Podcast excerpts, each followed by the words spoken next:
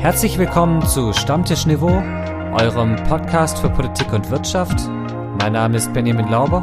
Mein Name ist Nikolai Bohn und unser Thema heute Polizeikosten bei Fußballspielen oder die teuerste Nebensache der Welt.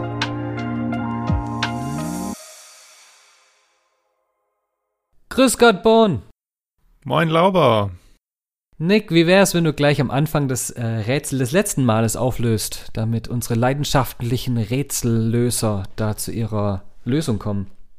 Sehr gern natürlich. Ich wiederhole nochmal die Frage. Äh, in Dresden geboren bin ich leidenschaftlicher Lokführer und seit 2008 Bundesvorsitzender einer der großen Eisenbahngewerkschaften. Wer bin ich? Das Rätselslösung war natürlich Klaus Wieselski ähm, der in den Medien wahrscheinlich, je nachdem wie dieser Konflikt weitergehen wird, wieder sehr präsent werden wird. Ja, nicht nur er, wahrscheinlich auch sein Schnauzbart, oder? Der, ich glaube, der hat so einen Schnauzbart. Genau, und die äh, Gewerkschaft, die natürlich gemeint ist, ist die GDL, war großes Thema letzte Woche äh, bei uns im Podcast äh, und der wird natürlich weiterhin präsent sein. Völlig richtig. Nick, äh, wir fangen mit äh, einer Zahl dieses Mal an und ich sag dir gleich, die Antwort ist nicht 42, egal was schade. du sagst. Sehr schade. Äh, und zwar die Frage, wie viele Methoden gibt es, um Eier zuzubereiten? Und es kommt nicht auf den Garzustand des Eis an. Nein. Ähm, fünf. nee, Nick, das ist ein bisschen wenig. Also es gibt anscheinend 100 Methoden, Eier zuzubereiten. Okay. Und deswegen im Übrigen hat die Mütze eines Chefkochs genau 100 Falten, um zu symbolisieren, dass der alle Methoden kennt, wie man Eier zubereitet. Absolutes Nonsenswissen wieder für alle, die irgendwann damit glänzen wollen. ja, ich, ich schäme mich auch so ein bisschen für den Übergang, aber äh, Oliver Kahn sagte ja mal Eier, wir brauchen Eier und deswegen dachte ich so Fun Facts zu Eiern vielleicht, weil es geht ja heute um Fußball. Ja, ja, ja, ich weiß, ich weiß, ich weiß, muss gar nichts sagen. Aber was du jetzt sagen musst, du bist ja eher der Basketballer. Erklär doch vielleicht mal unseren Zuhörern, worin für dich der Reiz von Basketball liegt. Also im Gegensatz zum Fußball passiert beim Basketball einfach regelmäßig was. Nicht nur in 90 Minuten man, ich sag mal jetzt ganz böse, an einer Hand abzählen kann, wo dann mal ein Tor passiert oder mal der Keller in Köln gerufen wird, weil wieder irgendwer fünf Zentimeter im Aus war. Das hast du gerade in Keller in Köln angesprochen. Du bist ja beim Basketball-Schiri. Gab es da schon mal Situationen, wo du gedacht hast, uh, komme ich hier wieder heil raus? Ich glaube, die hat jeder irgendwann in seiner Karriere gehabt. Also ich bin ja jetzt Basketball-Schiedsrichter seit 15 Jahren. Natürlich hatte ich die ab und an mal. Und das ist ja bei mir zum Glück oder äh, beim Basketball allgemein gar nicht so krass, wie, ich, wie das jetzt, glaube ich, beim Fußball Amateurligen ist, wo Schiedsrichter ja wirklich zum Teil gejagt werden schon. Ja, und äh, das ist ja wirklich ein Problem. Ja, man vergisst immer ganz schnell, dass ohne so, so ein Schiedsrichter so ein Spiel gar nicht funktionieren kann, weil es halt doch jemand geben muss, der über die Regeln wacht, gell? Äh, und wie sieht's mit den Fans aus? Gab es irgendwelche Stadien, wo du gesagt hast, oh, hier ist extrem aufgeheizt oder hat sowas vielleicht auch, beeinflusst sowas auch vielleicht die Art und Weise, wie man Spiel leitet? Ganz klar, also in meinen Anfangszeiten in den großen Hallen, wo ich dann so in die, in die dritte Liga, in die Pro B und dann in die zweite Liga, in die Pro A aufgestiegen bin. Natürlich gibt es da Hallen, ähm, um jetzt mal ein, ein Beispiel zu nennen, ja. Für mich war jedes Mal klar, wenn ich nach Chemnitz fahre, dass dort das Klima insgesamt einfach sehr emotional ist. Und das Spannende an der Geschichte ist ja, dass diese Emotionalität entsteht, weil man anderen Leuten zuschaut, wie sie Sport machen. Also eine Leidenschaft, weil andere Leute sich bewegen. Das ist schon ein interessantes psychologisches Phänomen. Was glaubst du denn, woher kommt denn diese Emotionalität? Vielleicht als Ventil. Ja. Könnte ich mir gut vorstellen. Also ja. einmal alle zwei Wochen in die Halle, ins Stadion, in die Arena zu gehen und da ordentlich mal das Team vorwärts zu brüllen, Gas zu geben, die andere Mannschaft runter zu brüllen, die Schiedsrichter zu beeinflussen, dann, dann ist das so. Ja, und wahrscheinlich auch diese Anonymität der Masse, oder? Also, dass man halt auch Sachen mal brüllen kann, die man sonst ja nie sagen würde. Also, du weißt, ich habe eine Dauerkarte beim VfB und klar, da habe ich auch schon Sachen gebrüllt. Meine Güte, wenn das ein Schüler in der Schule sagen würde, der käme zuerst mal zwei Stunden nachsitzen. Also, da, das geht gar nicht eigentlich. Aber da entlädt sich halt auch was, ja, das, da enthemmt sich was.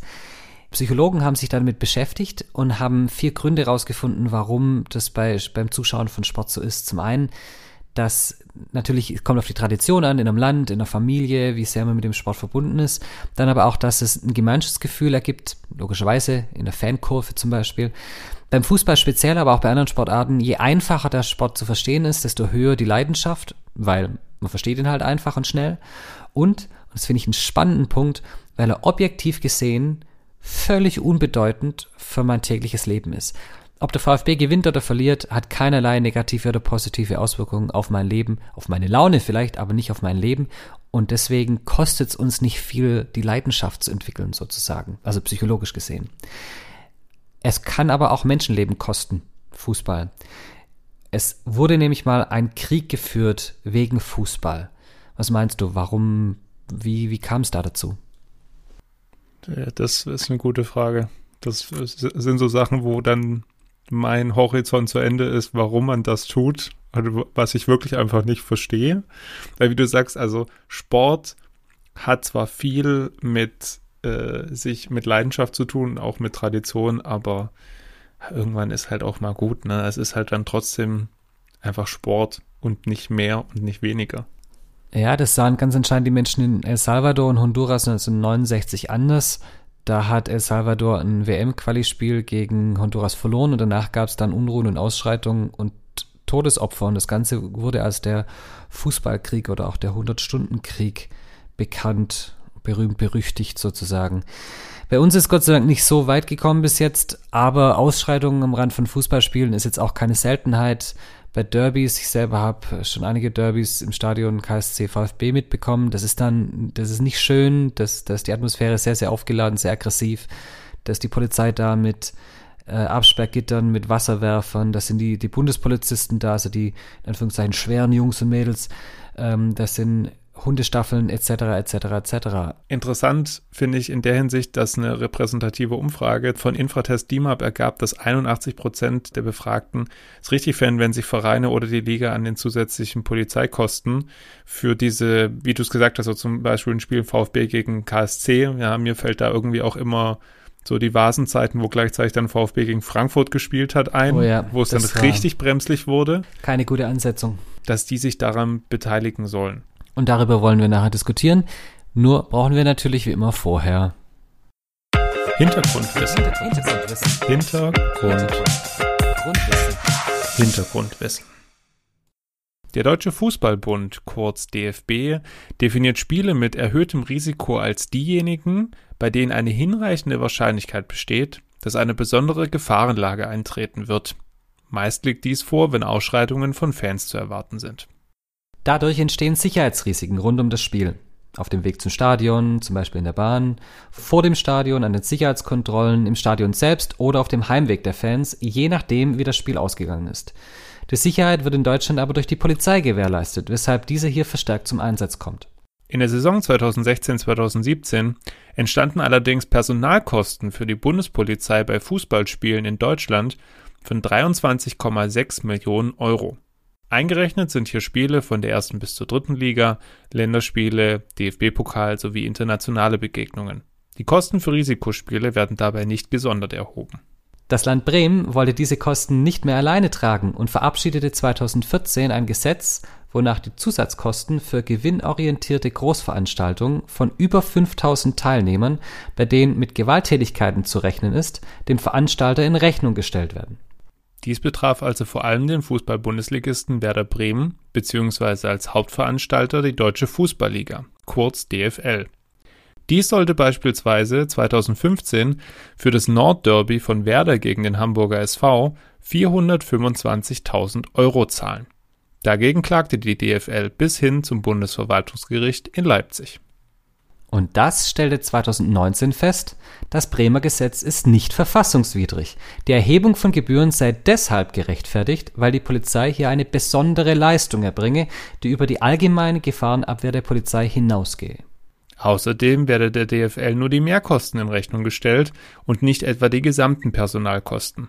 Beim erwähnten Spiel von Werder gegen den HSV benötigte es statt der üblichen 150 Polizeikräfte satte 969 Beamte. Das Gericht stellte außerdem fest, dass die Gebühren natürlich eine beträchtliche Höhe erreichen können, sie aber vor allem für die höchsten Ligen nicht unverhältnismäßig zu den Einnahmen seien Die Bremer Polizei dürfe bei mehreren Veranstaltern außerdem wählen, wem sie die Kosten in Rechnung stelle. Da eigentlich werde das Spiel veranstaltet, aber im Rahmen der DFL, sei es dabei legal, die Kosten der DFL und nicht Werder in Rechnung zu stellen. Und daraus ergeben sich natürlich mehrere Fragen, unter anderem die Kostenverteilung, die Frage nach der Übertragung auf andere Großveranstaltungen, die Frage nach Verantwortlichkeiten. Wer soll also die Polizeikosten tragen? Zeit, um an unseren Stammtisch zu gehen, denn dort geht es um den Austausch von Meinung. Meinung. Aktuell sind Zuschauer bei Fußballspielen kein großes Thema, Corona bedingt. Doch nächste Saison wird es sicherlich wieder, beziehungsweise hoffentlich wieder ein Thema werden. Und dann werden auch die Polizeikosten bei Fußballspielen wieder in den Fokus rücken. Johannes Aumüller kommentierte nach dem Urteil des Bundesverwaltungsgerichts in der Süddeutschen Zeitung, Wäre es nicht besser, eine Art Fonds einzurichten, den die Profiklubs gemeinsam befüllen? Die DFL bräuchte nur zwei Prozent ihrer Fernsehgelder in den Fonds zu stecken, um die Zusatzkosten bei Risikospielen zu bezahlen. Nick, was hältst du denn von diesem Vorschlag von Herrn Aumüller? Prinzipiell erstmal sehr viel. Also, ob es jetzt ein Fonds ist oder in welcher Bezahlvariante das am Ende aussieht, ist mir tatsächlich egal. Mein Hauptpunkt ist erstmal, dass es mir schon wichtig ist, dass diejenigen, die diese Kosten verursachen, diese Mehrkosten, auch sie tragen müssen. Alleine 150 Polizeikräfte pro Fußball-Bundesligaspiel, so habe ich es ja vorhin vorgelesen, ist halt schon eine Menge.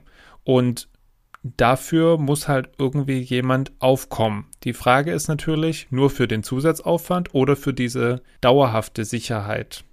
Genau, und einfach, dass es auch für die Zuhörerinnen und Zuhörer nochmal klar ist, es geht natürlich um die Sicherheit im öffentlichen Raum und auch um die Polizeieinsätze im öffentlichen Raum. Es geht nicht um die Sicherheit in den Stadien. Die wird von den Vereinen gewährleistet oder muss von den Vereinen gewährleistet sein über Sicherheitsdienste und sollte es da einen Polizeieinsatz geben müssen, was es ja auch hin und wieder gibt, die werden auf jeden Fall den Vereinen in Rechnung gestellt. Es geht um Polizeieinsätze im öffentlichen Raum, denn da können die Vereine natürlich ihre Sicherheitsleute nicht hinschicken. Absolut. Es darf natürlich auch nicht sein, dass wenn jetzt, keine Ahnung, du fährst mit der S-Bahn nach Cannstatt und willst zum Spiel und randalierst halt mal wieder in der S-Bahn. Ja, wie, äh, wie, ich das so immer so mache mit meinem Baseballschläger. dann muss auch klar sein, dass die natürlich nicht für die Sicherheit zuständig sind, aber dann musst du als Verein und aus meiner persönlichen Sicht müssen alle Fußballvereine und in der Hinsicht also die DFL dafür gerade stehen zu sagen, wir machen damit horrende Einnahmen. Momentan zuschauerbedingt weniger, aber trotzdem kommt noch genug Kohle rein. Da musst du dich aber als DFL hinstellen und sagen, ja, das darf nicht sein, dass wir damit so viel Kohle machen, sondern wir müssen das halt bezahlen. Ja, ich finde es trotzdem schwierig. Ich finde auch die Begründung schwierig, weil es ist zunächst mal eine zentrale Aufgabe des Staates, für die Sicherheit im öffentlichen Raum zu sorgen. Und dann ist es zunächst mal völlig egal, was der Anlass ist. Und die Verantwortlichen sind in dem Fall ja auch nicht die Vereine, sondern das sind ja die Fans, die sich daneben benehmen. Und die Fans sind halt nicht nur Fans, sondern die sind auch Bürgerinnen und Bürger. Und damit sind sie auch wieder im, in der Hoheit des Staates sozusagen. Und dann ist es halt eines der zentralen Charakteristika von unserem, äh, von der Solidargemeinschaft, dass zum Beispiel dieses, diese Kosten für die Sicherheit im öffentlichen Raum auch von der gesamten Gesellschaft getragen werden. Nein, es ist eine Abwägung, ob alle Steuerzahler das zahlen, ob das Fußballfans deutschlandweit zahlen, ob das die, diejenigen, die vor Ort zu dem Verein gehen. Ja, da gibt's ja auch Vereine, da gibt's immer Stress. Ich möchte jetzt keine Namen nennen, aber es ist ja, du wirst es aus eigener Erfahrung wissen, da gibt's Teams, Vereine, Fans von Teams, da gibt es immer Probleme, weil sie irgendwie mehr Bock auf sich aufs Maul hauen haben, als jetzt auf Fußball. Ja. Und das ist halt, ja, wie ich gesagt habe, wer soll das zahlen? Ich halte es für am solidarischsten der Allgemeinheit gegenüber, dass es diejenigen tragen, die zu diesem Sport gehen wollen. Aber das heißt, wenn es zum Beispiel Ausschreitungen auf öffentlichen Plätzen gibt, äh, weil da Alkohol konsumiert wird, dann müssen die Wirte die, und Supermärkte, die da drumherum sind und Alkohol verkaufen, dann die Polizeikosten übernehmen. Nee. Aber warum nicht? Sind es dann nicht auch Mitverursacher? Ja, ich, also nein, ich, ich, ich tue mich schwer damit, diesen Vergleich zu ziehen. Ja, ähm, gab es da einen Veranstalter? Ich wüsste nicht, vielleicht weißt du da mehr, aber da kannst du ja, da, natürlich, da muss man dann sagen, die Gesellschaft ist für die öffentliche Ordnung zuständig, auch für die Einhaltung der Corona-Regeln. Aber beim Fußball, oder bei Großveranstaltungen allgemein gibt es ja auch einen Veranstalter, den du, der auch Kohle damit macht, wo du dann sagen kannst, hey, wenn du deine Kohle damit machst und sich da drumherum einige nicht benehmen können, dann musst halt auch du dafür gerade stehen. Ja, ich kann es schon verstehen. Das hat ja auch was mit Gerechtigkeit zu tun. Wie du es sagst, der Fußball verdient ja unfassbar viel Geld damit. Und wenn da, auch wenn es ihnen jetzt in Corona-Zeiten anscheinend ganz arg schlecht geht, fließen ja die Millionen von links nach rechts und wieder zurück. Und trotzdem weiß ich nicht, ob wir es uns nicht so einfach machen, wenn wir die Verantwortung für das Verhalten von den Leuten auf die Veranstalter abwälzen. Oder ob wir da nicht einfach ein zu großes Fass aufmachen. Ist vielleicht, vielleicht ist wirklich nochmal was anderes bei Hochrisikospielen. Aber bei den normalen Spielen, ich weiß nicht. Aber wie gesagt, Hochrisikospiele, das ist wirklich vielleicht eine andere Geschichte. Ja, also da ist es schon von vornherein klar, dass viel passieren wird, sonst wären das ja laut DFB eben nicht diese Spiele, die man dann benennt als erhöhtes Risiko. Ja, also das, worüber wir sprechen, ja diese Sicherheitsrisikospiele, die du gesagt hast, VfB gegen KSC, was ich gesagt habe, VfB gegen Frankfurt. Aber wie würdest du es da machen? Was ist für dich der Unterschied von den Hochrisikospielen zu den normalen Spielen? Ja, das ist eine sehr berechtigte Frage und die ist gar nicht so einfach zu beantworten. Ähm, ich glaube, für mich ist der zentrale Unterschied, dass bei diesen Hochrisikospielen es sich ganz oft um Derbys handelt und die Derbys ja auch was sind, die ja auch ein Verein lebt. Also eben die, das ist wiederum was, was ein Verein anfacht oder was auch die Spieler auch anfachen, äh, wo es ganz, ganz viel um, um Ehre geht, um Stolz und wir wollen Derby-Sieger sein und so und, und versuchen auch auf dieser emotionalen Welle mitzuschwimmen und auch zu zeigen den Fans, hey, wir stehen, wir haben in, zum Beispiel jetzt den Brustring eintätowiert und äh, ist klar, dass wir gegen den KSC gewinnen wollen. Und da kann man dann schon, finde ich, von der Mitverantwortung der Vereine sprechen. Obwohl ja die Vereine versuchen, gerade bei solchen Spielen zusammen mit der Polizei und auch mit den Kommunen ganz, ganz ausgeklügelte Sicherheitskonzepte zu machen, sodass die Fangruppen sich dann auch in, praktisch überhaupt nie sehen, bis auf im Stadion und äh, schon die Anfahrt so getrennt ist, dass die sich überhaupt nicht über den Weg laufen, etc. Ähm, aber da ist eine Mitverantwortung, finde ich, schon auch da. Klar ist aber auch dann da irgendwie also du hast vorher angesprochen, die unterklassigen Vereine, wo das dann auch viel stattfindet, das sind natürlich solche Polizeieinsätze plötzlich so teuer, dass die ein Verein dann doch nicht tragen kann, weil dann eben die Einnahmen eben nicht so groß sind in der dritten oder vierten Liga, wie es in der ersten Liga ist. Und da muss es dann schon eine Lösung geben, die dann auch irgendwie die, den Solidargedanken im Fußball lebt. Ja, wir können es ja so machen, dass wir diesen 2% Fonds aus den Fernsehgeldern nehmen äh, und wenn die DFL sagt, nö, sie wollen das nicht zahlen, sondern hauen das auf den Ticketpreis drauf, meinetwegen, dann äh, kannst das du mit deiner Dauerkarte zahlen äh, und dann kannst du dich drüber ärgern, dass der VfB so komische Fans hat. Ja? Bitte was? Hat er natürlich nicht. Der VfB hat die besten Fans, ich weiß. Ja, nicht. ich wollte gerade schon einschreiten.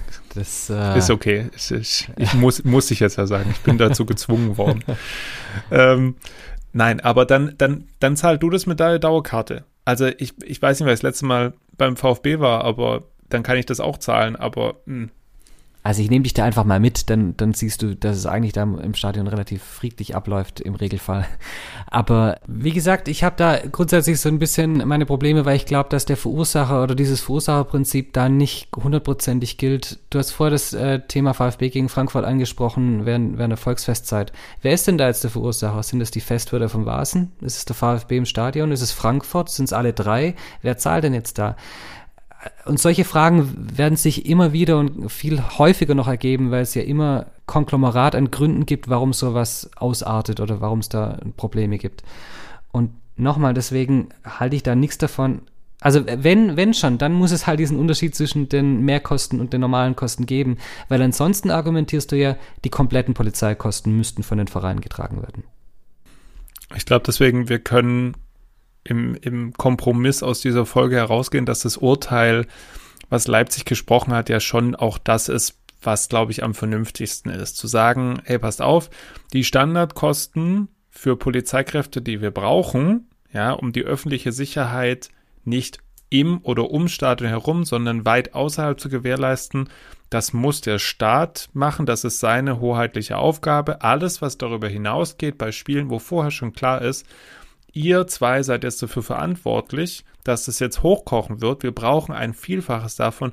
Diese Kosten muss eben der Verein tragen und wenn du, ich kann mich auch damit einig oder einig zeigen, wie du gesagt hast, den Vorder einzurichten, ja, dass auch Vereine, die vielleicht nicht so viele Einnahmen haben und vielleicht tendenziell gewaltbereitere Fans haben, da müssen sich A drum kümmern mit Sozialprojekten drum, klar, aber dann ähm, kann man sich, glaube ich, darauf einigen, auch wenn das DFL, DFB und auch den Verein insgesamt trotzdem nicht schmecken wird. Natürlich nicht. Da geht es ja halt auch um viel Geld, schlicht und ergreifend. Und das ist ja im Regelfall dann doch nicht nur ein Hochrisikospiel, das man hat, oder ein Risikospiel, sondern es sind mehrere. Das Problem, das ich trotzdem schon noch sehe, ist, sind, ist das Thema Unterklasse gelegen. Also Bundesliga und so weiter, die machen wirklich extrem viel Geld damit. Aber wenn du jetzt so einen Viertligist hast, und da sind wir ja auch schon in, in gewisser Weise im Profifußball, dort spätestens in der dritten Liga.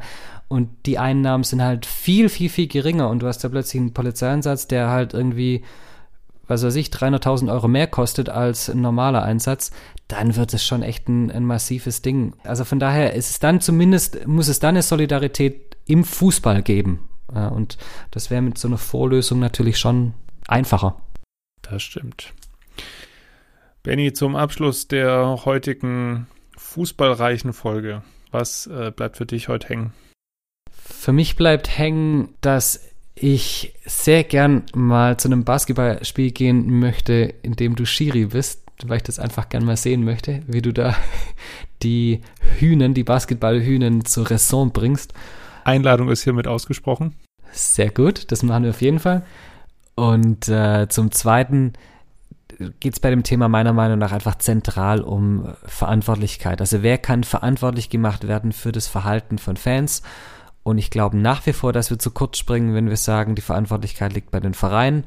Aber in der Tat ist es schon auch so, dass die Verantwortung beziehungsweise nahe die, die Kostenübernahme als Konsequenz, wenn man die auf die Allgemeinheit aller Bürgerinnen und Bürger abwälzt, ist es wahrscheinlich auch einfach nicht gerecht. Von daher, wie gesagt, diese Kombinationslösung und dieser Kompromiss mit den Zusatzkosten bei Hochrisikospielen, das ist, glaube ich, was, da kann man durchaus ähm, damit leben dann am Schluss. Und äh, Nick, was bleibt bei dir hängen? Es gibt 100 Varianten, um ein Ei zu kochen. das werde ich so schnell wahrscheinlich nicht mehr vergessen. Und die zweite Sache. Ein, Entschuldigung, Entschuldigung, ich muss dich da, ich muss dich da unterbrechen, weil du hörst mir einfach nicht zu. Es gibt 100 Varianten, ein Ei zuzubereiten. Ah, Okay, dann hätte ich wahrscheinlich auch nicht fünf gesagt, wenn mal, wenn ich dir mal zuhören würde. Aber wieso soll es dir jetzt mit mir anders gehen als mit deinen Schülern von dem her? Das also, ist in der Tat wahr. 100 Varianten Eier zuzubereiten, Herr Lauber, vielen Dank dafür. Und die zweite Sache, dass ich jetzt aus meiner rein basketballerischen und nicht wirklich fußballerischen Sicht schon durchaus sehe, dass Vereine, ich bleibe jetzt weiter beim VfB, die natürlich nicht für alle Fans was können, ähm, und dementsprechend es schwierig ist, da jetzt sagen zu können, ja, VfB zahlt jetzt dafür. Ähm, dass es aber für mich schon eine wichtige Signalwirkung hatte, dieses Urteil von 2019. Ähm, und ich im Laufe der Recherche für diese ähm, Folge auch schon durchaus gemerkt habe, dass man da differenzieren muss, wie bei so vielem am Ende. In der Tat. Und das war es heute bei Stammtisch Niveau. Wir freuen uns weiterhin über Feedback und Themenvorschläge über unsere neue Instagram-Seite. Wie letzte Woche ja schon betont, äh, da findet ihr uns auch unter Stammtischniveau oder aber weiterhin natürlich über unsere E-Mail-Adresse stammtischniveau at gmail.com. Aber das war es noch nicht ganz. Zum Abschluss ein kleines Rätsel, was Fußballfans deutschlandweit äh, natürlich lösen können, äh, was wir dann beim nächsten Podcast auflösen. Und hier ist das Rätsel. Grün-weiß das Emblem, der Meister von der Weser, das Phänomen. Wer bin ich? Das reimt sich sogar. Was sich reimt, ist gut, wie der Pumuckl sagt. Das ist Teil der Vereinshymne. Oh, echt? Das wusste ich nicht. Aber es ist auch, nicht, mein, ist auch nicht mein Verein. Von daher, du wirst mich auch nicht bekehren dazu. Ähm, vielen Dank auf jeden Fall fürs Zuhören und äh, bis zum nächsten Mal. Vielen Dank euch. Schönes Wochenende. Macht's gut.